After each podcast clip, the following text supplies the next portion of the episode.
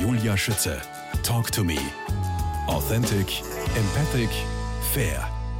Die erste SARS-Pandemie war schon 2002-03 da. Dazwischen gab es immer wieder heftige Grippewellen. Diese Grippewellen, denen mehrere tausend Menschen zum Opfer fallen, stehen aber nie so groß in den Medien wie die Corona-Pandemie, sagen Sie, Herr Universitätsprofessor Dr. Rudolf Lieker. Aus welchem Grund nicht? Was denken Sie? Da war natürlich nicht, es war keine es war für Epidemien, es war nicht eine Pandemie auch. Das muss man auch sagen. Es ist die ganze Welt betroffen hat. So wie dort äh, im März äh, praktisch 2020, wo es begonnen hat, mhm. waren, wir, waren wir natürlich alle erschreckt. Und wir waren natürlich alle erschreckt, wenn wir nicht, nicht wussten, äh, wie gehen wir um, wie, wie praktisch, wie schützen wir uns, welche Ausrüstung brauchen wir und so weiter. Wie gefährlich ist der Virus? Wir wussten fast nichts. Also es war zu Beginn natürlich schon alles mit irgendwo auch, und die Sprache war natürlich auch äh, von der Regierung eine angstbesetzte Sprache. Angst, Verzweiflung und Unsicherheit ist so, sogenanntes Trio Infernale der Seele. Das heißt, dann, wenn ich Angst habe, verzweifelt bin und Unsicherheit, dann weiß ich, wo soll ich mich hinbewegen. Also die Maßnahmen jetzt retrospektiv gesagt, zwei, zwei, praktisch zwei Jahre später, gute zwei Jahre, muss man sagen, einige der Maßnahmen waren, waren sinnvoll. Die Maßnahmen waren teilweise aber nicht äh, koordiniert äh, teilweise immer wieder runtergebrochen, dann wieder praktisch Freiheit, es wird die Pandemie beendet sein und so weiter. Also wenn man das jetzt, äh, ob man es besser machen hätte können, retrospektiv ist immer einfach mhm. zu kritisieren. Ja, na, ja äh, stimmt. Ich würde jetzt nicht sagen, aber, aber gewisse Dinge sind einfach zu schnell gelaufen und gewisse Dinge hat man auf der anderen Seite wieder, man hat auch, äh, wie gesagt, äh, immer den Sommer ein, zum Beispiel 21 gedacht, das ist super, Sommer, dann passiert nichts mehr, dann haben wir trotzdem wieder gehabt, die Delta-Variante und so weiter. Also man hat eigentlich die, die, die Phasen, wo man was hätte tun können, die hat man ein bisschen schon verschlafen. Diese erste SARS-Pandemie der 2002-03, ich habe davon nichts mitbekommen. Vielleicht, weil ich da auch erst, was eine Jungmutter war, aber können? Oder Na, das, äh, wenn Sie die erste jetzt mit der jetzigen vergleichen, was können Sie mir darüber sagen? Also die erste war nicht so, nicht, äh, nicht so gefährlich und so weiter. Es, und natürlich, äh, man hat, es, es war kürzer, klar. Ja. Also es war nicht so, dass es jetzt praktisch dann über die ganzen Jahre gedauert hat. Es jetzt läuft jetzt schon zwei Jahre nicht. Und wir wissen jetzt immer nicht, wie wird es im Herbst sein. Also wir sind ja noch nicht ganz, glaube ich, fertig. Also, äh, und wie Impfungen wirken und so weiter. Ab den Impfungen, mhm. nächste müssen wir schon wieder adaptieren und an die Variante, an die Mutation und so weiter. Also da ist die Wissenschaft äh, extrem gefordert. Und das andere war vorbei. Und, und das, das, Problem ist jetzt, dass die Pandemie eben noch immer nicht vorbei ist, der Virus weiter mutiert. Das ist das große Problem. Ja, aber ist der, jetzt, ist der jetzt nicht seit 2002 da? War der irgendwie weg in der Zwischenzeit? Ja, klar, der war, der war weg, ja klar. Also wie es hat schon äh, die, die, Influenza schon gegeben, mit auch geschwächte Erkrankungen. Influenza ja. war immer da. Nur, die, die, nur diese, äh, diese gefährlichen Virusarten waren nicht da. Die waren weg. Und, und jetzt haben wir natürlich die, die, die, die Influenza hat ja auch, da haben wir natürlich dann haben wir die Impfungen gehabt gegen Influenza, mhm. da haben sie ja auch trotzdem äh, nur 8% der Bevölkerung impfen lassen. Und im Gesundheitswesen haben sie nur 12% impfen lassen seinerzeit bei Influenza. Mhm. Jetzt ist natürlich äh, haben sich praktisch bei den, also bei uns, kann ich sagen, in unserer Klinik, über fast 95 Prozent der Ärzte, Ärzte impfen lassen. Bei der Pflege sind wir ein bisschen runter noch, ja. aber es haben sich trotzdem viele impfen lassen. Und äh, ich denke, das Problem ist, es hat ist gerade jetzt eine aktuelle Studie herausgekommen, äh, wir haben leider in, in, Österreich eine Übersterblichkeit im Unterschied zu Europa und nicht jetzt praktisch durch Corona bedingt allein, sondern nicht Corona-Erkrankungen. Und das ist eben, ja, das, das kommt deswegen, weil wir in Österreich sind, was den Europadurchschnitt betrifft, der gesund, betref, gesunden Lebensjahre betreffend ja. unter den Europadurchschnitt. Ja? Okay. Gesunde Lebensjahre heißt, du bist gesund und bist auch arbeitstätig. Mhm. Die gesunden Lebensjahre, da sind wir weit unter dem Europadurchschnitt. Wieso? Also, so, wenn wir früh in Beson gehen, wenn wir wenn wir gut äh, leben, falsch leben, muss nicht bewegen und so weiter. Äh, über Prävention ist ja nie gesprochen worden. Über Prävention ist in der Pandemie jetzt auch nie gesprochen worden. Nicht? Prävention heißt äh, ausreichend Bewegung, ausreichend Schlaf, gesunde Ernährung, äh, Lust am Leben und all diese Dinge. Also über Prävention ist ja nie geredet worden. Und äh, das finde ich, das, das ist das große Problem. Und, ich, ich, und äh, die skandinavischen Länder haben praktisch mehr gesunde Lebensjahre als wir in, in, in Österreich. Also das ist auf der anderen Seite das, das Problem, warum wir natürlich auch hier eine Übersterblichkeit haben in anderen Erkrankungen, was die Herz-Kreislauf-Erkrankungen betrifft, was Schlaganfälle betrifft und so weiter. Weil die, und auf der anderen Seite haben die Patienten auch dann Angst gehabt, ins Krankenhaus zu gehen, weil, sie, weil eben die, auch die Politik, wenn Sie sich erinnern, am Anfangsgeist, man soll ja nicht, wenn man äh, Covid-positiv ist, ja nicht ins Krankenhaus mhm, gehen, ja nicht zum niedergelassenen ja, Arzt ja. gehen. Also das hat die Menschen ja abgehalten. Nicht? Also wir haben immer gesagt, wenn die Menschen äh, krank sind, müssen sie ins Krankenhaus gehen und so weiter. Und das eben, und das sind die Faktoren. Also wir machen nicht, wir machen nichts für, für die Prävention. Wir haben die ungesunden, äh, wir haben zu wenig gesunde Lebensjahre im Vergleich zu Europa. Wir haben Menschen vom Krankenhaus abgehalten. Und was noch dazu kommt, die zweite Impfung betreffend, sind wir auch unter einem Europadurchschnitt. Ja, aber jetzt steht schon die vierte an. Ja, eben. Genau. Also die Impffreudigkeit der Österreicher ist nicht europaberaubend. Herr Doktor, bitte korrigieren Sie mich. Ich habe gelesen, dass bei uns in Österreich normalerweise, ja, also das mit der Übersterblichkeit sehr arg, äh, rund 84.000 Menschen pro Jahr sterben. Richtig. Sie genau. als Vorstand äh, der Abteilung für Anästhesiologie und Intensivmedizin, Notfallmedizin, interdisziplinäre Schmerztherapie und Palliativmedizin am LKH Klagenfurt sowie am LKH Wolfsberg, Sie müssen ja die Zahlen kennen. Wie viele Menschen sind 2020 und 2021 jeweils bei uns in Österreich gestorben? Waren wir da jetzt über oder drunter durchschnittlich? Also was die, wir waren um 6% drüber. Ja. Jetzt eben vorher, es war jetzt 21. Ja, 21. Waren, waren um 6%, 6 drüber, aber wie gesagt, es war nur ein Teil. Ein Teil war Covid-bedingt und der andere Teil war die Übersterblichkeit aufgrund von anderen, von anderen Erkrankungen. Weil wir eben äh, so wenig gesunde Lebensjahre haben. Mhm. Also das ist ein Problem und die Menschen eben nicht ins Krankenhaus gegangen sind. Da waren wir jetzt drüber. Ich denke, wenn jetzt die Pandemie wieder beendet äh, unter Anführungszeichen beendet ist, weil der, weil der Virus eben äh, nicht mehr äh, so eine Gefährlichkeit hat. Die Delta-Variante war ja deutlich gefährlicher als die mhm. Omikron-Variante ist. Also wenn er vielleicht weiter die Mutationen sich abschwächen und die Menschen wieder ein normales Leben haben und wir vielleicht endlich einmal in Österreich etwas tun würden für die Prävention. Ich glaube, das ist ganz wichtig. Und äh, das fängt äh, schon im Kindergarten an. Ich muss die Kinder äh, motivieren zu bewegen. Ich muss in der Schule die, äh, die, die Schüler motivieren zu bewegen. Äh, gesunde Ernährung. Wir, wir, definieren immer, wir haben vergessen, was die Definition der Gesundheit ist. Die Gesundheit ist als Definition körperlich, psychisches und soziales äh, Wohlbefinden. Also, das heißt nicht nur körperlich, sondern auch psychisch und auch sozial.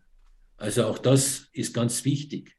Und wenn das alles funktioniert, dann bin ich gesund. Und äh, da haben wir Bedarf. Ja. Apropos Bedarf, im Mai 2020 sind Sie mit dem Buch Bereit für das nächste Mal an die Öffentlichkeit gegangen, wie wir unser Gesundheitssystem ändern müssen, Konsequenzen aus der Corona-Krise. Heute, zwei Jahre später, hat es an Aktualität verloren? Halten Sie daran fest? Äh, wir halten natürlich daran fest, wir haben eigentlich das, wir haben hinten diese 55 Punkte geschrieben, ja. Äh, die, ja, die eigentlich alle zutreffen. Okay. Man, fast, man hat aber man hat in der Prävention leider noch immer nichts getan, äh, was, wir, was wir gefordert haben. Man hat praktisch, wir haben eine Impfung mittlerweile, wir haben ausreichende Testung, das haben wir auch gefordert. Wir brauchen auch ausreichende Kliniken in Zukunft, wir brauchen Infektkliniken, wir werden um das nicht herumkommen. Eine was brauchen wir? durch Eine? Infekt, Infektklinik, wo okay. Patienten Infektionen Eine eigene äh, behandelt Klinik? Wird man brauchen. Äh, wow. In Wien gibt es ja die und so weiter, weil es gibt ja es gibt immer Menschen mit, es gibt ja nicht nur die viralen Infekte, es gibt auch die bakteriellen Infekte, es gibt die äh, multiresistenten Keime gegen Antibiotika, wo weniger Antibiotika ansprechen und so weiter. Und glauben Sie, das wird so zunehmen, dass wir da eigene also es wird sicher Kliniken Thema, brauchen? Thema der Zukunft, es wird ein Thema der Zukunft sein, ja. Echt? Also ich denke, jedes Bundesland wird oder wäre oder eigene Stationen brauchen speziell nicht. Also was, was wir schon, wir haben, wir haben natürlich gemacht, dass man versucht hat, äh, in den Heimen äh, dementsprechend die Organisationen umzuändern, dass wirklich die Menschen dort in den Heimen bleiben konnten, dass die Menschen sich dort verabschieden konnten, auch die Angehörigen. Also viele Dinge, die wir gefordert haben, äh, sind ja mittlerweile auch äh, umgesetzt worden. Was nicht umgesetzt worden ist, das hat man auch gesehen, wie weit wir zum Beispiel in Herstellung von Medikamenten, es gibt in Österreich immer Medikamente, die nicht erhältlich sind, weil wir da von China abhängig sind und so weiter. Ja. Nicht? Ja. Äh, jetzt merken wir natürlich auch bei anderen Dingen in der Ukraine-Krise, wie wir abhängig sind. Also Europa ist ja von vielen Dingen, von anderen äh, Kontinenten, Ländern abhängig. Und dann sehen wir, wenn irgendwo eine Krise ist, dass wir plötzlich dann diese Dinge nicht mehr erhalten. Nicht? Und wenn Sie den Pharmamarkt anschauen, da gibt es immer wieder, wo man sagt, jetzt bekomme ich das Medikament nicht, das Medikament bekomme ich nicht. Also man muss gewisse Dinge oder Medikamente, die ich wirklich brauche, müssen auch in Europa praktisch produziert werden. Nochmal zurück zu diesem Buch. Sie haben es eben auch gerade angesprochen, selbst äh, bereit für das nächste Mal. Sie haben darin 55 Punkte zusammengefasst, die dazu beitragen sollen, dass wir bzw. das Gesundheitssystem besser auf solche Situationen vorbereitet sind. Im Zentrum steht vor allem das Testen, die Impfung und wie wir mit infektiösen Krankheiten am besten umgehen, also das mit der Klinik, mit eigenen Infektionskliniken, das höre ich wirklich zum allerersten Mal. Aber was heißt, wie wir am besten mit infektiösen Krankheiten umgehen? Gibt es da so viele? Nein, ich glaube, man muss auch, äh, man muss auch ein bisschen, na, man muss auch die Angst nehmen und sagen, das ist eine, äh, eine Krankheit, ist eine Krankheit. Und ich muss halt schauen, was, was erhalte ich mir jetzt aus diesen Dingen, äh, aus diesen Maßnahmen. Ja. Also früher haben wir gedacht über Menschen, die Maske getragen haben. Mittlerweile wissen wir, was die Maske schützt. Also wenn ich irgendeinen Infekt habe, dann sollte ich eine Maske tragen auch wenn ich vielleicht, äh, nicht gerade virale Erkrankung, aber ich, ich, schütze mich selbst und ich schütze natürlich den anderen vor einer Infektion. Äh, Hände desinfizieren. Vielleicht, wenn ich wirklich einen Infekt habe, Abstand halten. Also gewisse Dinge, das kann ich in der Gesellschaft ja einhalten.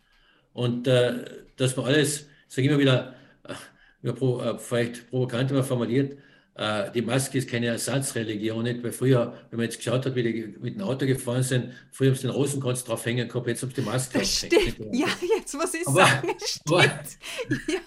Aber, ja. aber, nicht, oh mein aber, Gott. Die, die, die, nicht, aber wenn eine, eine, eine, Maske, die im Auto aufhängt, ist natürlich nicht sehr sinnvoll. Nicht? Vielleicht hat sie äh, Schmutz dort, vielleicht husten die anderen noch rein dann im Auto und so weiter. Ja. Äh, hat keinen Sinn. Nicht? Also eine Maske hat natürlich dann Sinn, wenn sie wirklich mich schützt und dann muss ich sie auch wieder wegwerfen, jetzt nicht oder dementsprechend. Oder ich muss sie dementsprechend äh, wieder, wieder waschen im Maskentraining. Ich glaube, gewisse Dinge sollte man beibehalten. Äh, das heißt, das die wär, Maske ich, glauben wichtig. Sie tatsächlich. Ich weiß noch, wie so die ersten Bilder gekommen sind. Ähm, aus, ich meine, man hat in China, im asiatischen Raum, hat man immer schon die Leute irgendwie gesehen mit einer Maske herumrennen. Ja? ja. Und ich kann mich ganz genau erinnern, ja. wie das zu uns gekommen ist und macht, boah, jetzt sind wir auch so drauf wie die schon. Äh, das wird ja. uns bleiben. Nein, es wird uns nicht bleiben. Ich bin ja auch kein Freund davon. Nicht? Äh, Im Freien schon gar nicht. Wenn ich laufen gehe im Freien und so weiter, dann brauche ich keine Maske. Aber wenn ich Freien, wenn ich Sport betreibe, und frei unterwegs bin. Aber ich denke, in geschlossenen Räumen, wenn es wieder Zeiten gibt, wo die Infektions- äh, Häufigkeit hoch ist, dann wird man halt einmal sagen, okay, jetzt trage ich, wenn ich ins Theater gehe, einem anderen Sitz und so weiter, eine Maske. Warum nicht? Also, ich meine, Sie haben absolut ich recht. Ich war so wenig krank wie noch nie. Durch richtig. das Maskentragen. Kann schnupfen, kann nichts. Genau, weil man ja auch Infektion. Genau. Ja, ist er ja. Man hat auch die ganzen, die ganzen Durchfallserkrankungen, die sonst war, oft Stationen geschlossen hat, hat, ja. man keine gehabt, nicht weil die Menschen die Hände desinfiziert haben ja. und alles. Nicht? Also gewisse Dinge, glaube ich, sollte man aus der Pandemie schon le lernen und gewisse Dinge beibehalten, um nicht wieder, dass es ganz wieder äh, zu diesen äh, Maßnahmen kommt, wo alle praktisch wieder Angst haben und so weiter. Ja. Ich denke, äh, Angst schwächt sowieso das Immunsystem. Oder, genau. Herr Doktor? Angst schwächt ja, genau. das Immunsystem, gell? Ja. Ja. Ja. Wie sieht denn die aktuelle Belegung der Intensivstationen in Kärnten und speziell in Klagenfurt und Wolfsberg aus? Also derzeit haben wir, äh, kann man sagen, Omikron hat äh, Gott sei Dank jetzt, äh, ist in der letzten Zeit kein Patient mehr gestorben. An der Delta-Variante sind uns ja praktisch fast 30 Prozent der Intensivpatienten gestorben. Okay. Das ist nicht wenig und es sind auch ja. Menschen zwischen 40 und 60 gestorben. Also natürlich viele Ungeimpfte. Jetzt sind die Menschen geimpft und wenn sie geimpft sind und, und wenn sie auch viele Vorerkrankungen haben und auch Nier, äh, Nieren transplantiert sind und so weiter, schützt die Impfung.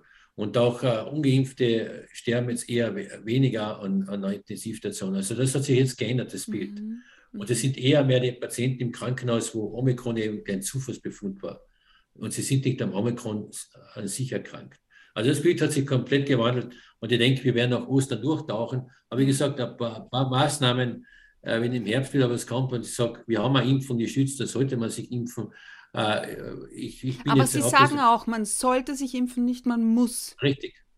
Äh, es ist immer in Österreich ist immer ein Problem mit, äh, mit Zwang irgendwas. Man hätte, wenn man die Impfpflicht eingeführt hätte voriges Jahr, wo die Delta-Variante, die wirklich aggressiv war, absolut richtig. Die Impfpflicht natürlich, das ist immer der Prozess, bis man ein Gesetz durch hat.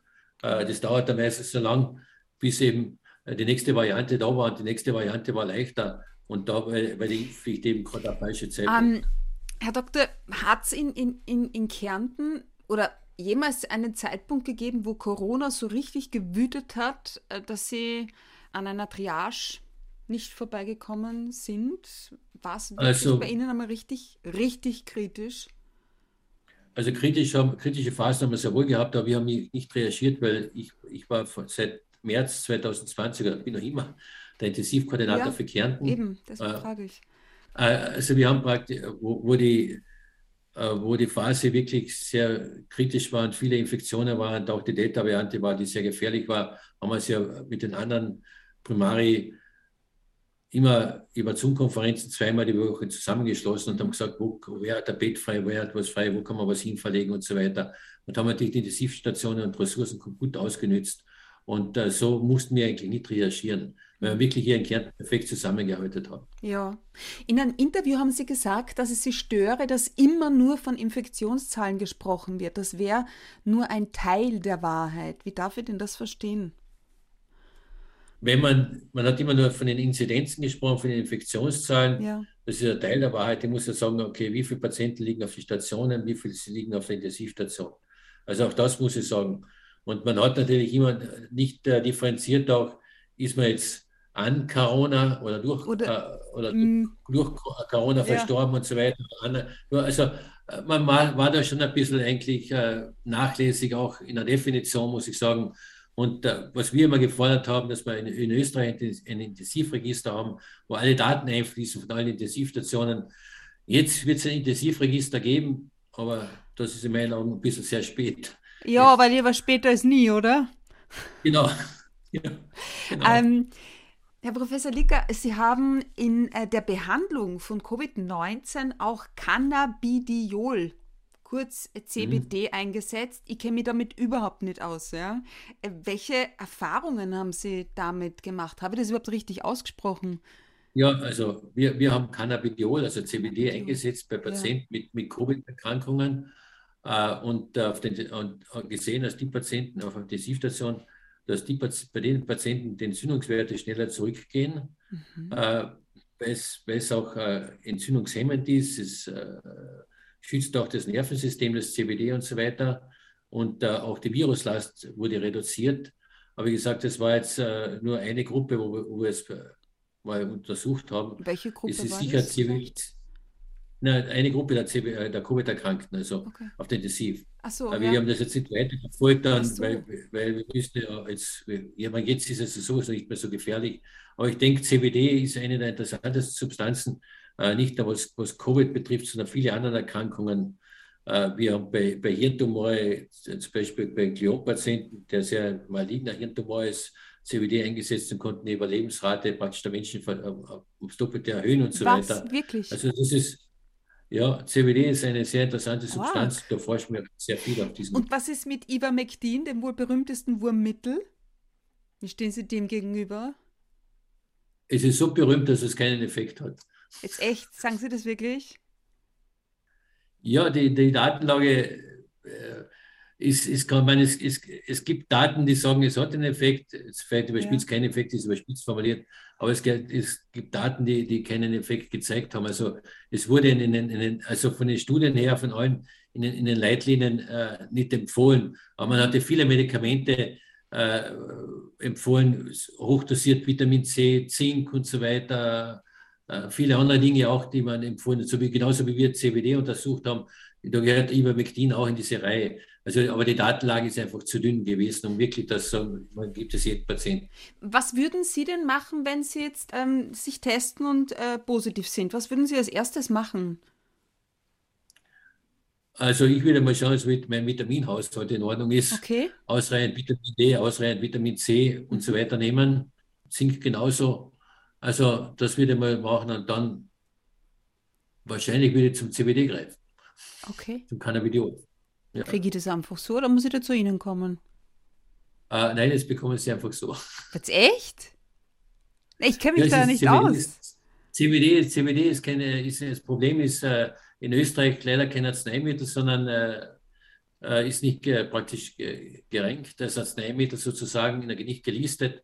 Und äh, natürlich in der Dosis, wo man es braucht, ist es ja. extrem teuer, da braucht man reines CBD. Was in den Hanfstoff gibt, das ist einfach zu niedrig konzentriert und nicht reines CBD teilweise. Ja. Und da brauche ich reines CBD und das kostet natürlich schon extrem. Was heißt das? Also es kostet schon extrem fett, aber es kostet schon 1000 Euro im Monat oh. mindestens in richtigen Beziehung. Wow. In Kärnten ja. liegt die Impfquote bei 62 Prozent, wenn das jetzt wirklich äh, die aktuelle äh, Zahl ist. Long-Covid auf der einen Seite, Impfschäden auf der anderen Seite. Was beobachten Sie dahingehend gerade?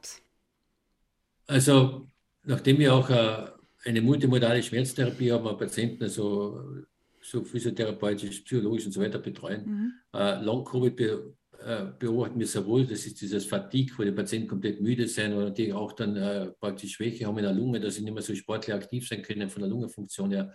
Äh, das beobachten wir sehr wohl. Also mit Impfschäden, äh, wo mir mal gesagt hat, einer gesagt hat, ja, jetzt, äh, ich habe jetzt Schwäche in den Beinen, ich bin nicht mehr so fit. Das haben wir schon gehört, aber jetzt äh, wahrscheinlich bin ich nicht der richtige Ansprechpartner für die Impfschäden. Also bei, bei, uns sind weniger Patienten mit Impfschäden aufgetaucht, als eher Patienten, die wirklich äh, dieses Long-Covid haben, die haben wir viel häufiger gesehen. Auch. Was steht dann an erster Stelle bei Long-Covid? An erster Stelle steht meistens, äh, dass sie praktisch der, mit der Lungenfunktion nicht mehr so aktiv sind, ja. dass sie eben nicht mehr so weit gehen können oder nicht mehr so schnell gehen können, nicht mehr so laufen können. Und das Zweite ist so diese allgemeine Fatigue, diese körperliche Schwäche und natürlich auch der Schlafstörung, alles, was dazukommt natürlich. Und da können Sie helfen? da kann man helfen und da ist auch zum Beispiel, da gibt es natürlich Rehabilitationskonzepte, wo durchgeführt wird, natürlich, das gibt es in Österreich für das alles. Und da wird auch diskutiert momentan, dass man Cannabidiol CBD einsetzt. Ja. Schau, schon wieder dieses Cannabis. Um 1000 Euro im Monat. Professor Dr. Rudolf Licker, wenn Sie nicht Arzt geworden wären, dann möglicherweise Priester? Gott lass Hirn regnen äh, war am vergangenen Sonntag ein viel zitierter Satz, was wohl Papst Franziskus dazu sagen würde. Darüber unterhalten wir uns in Teil 3.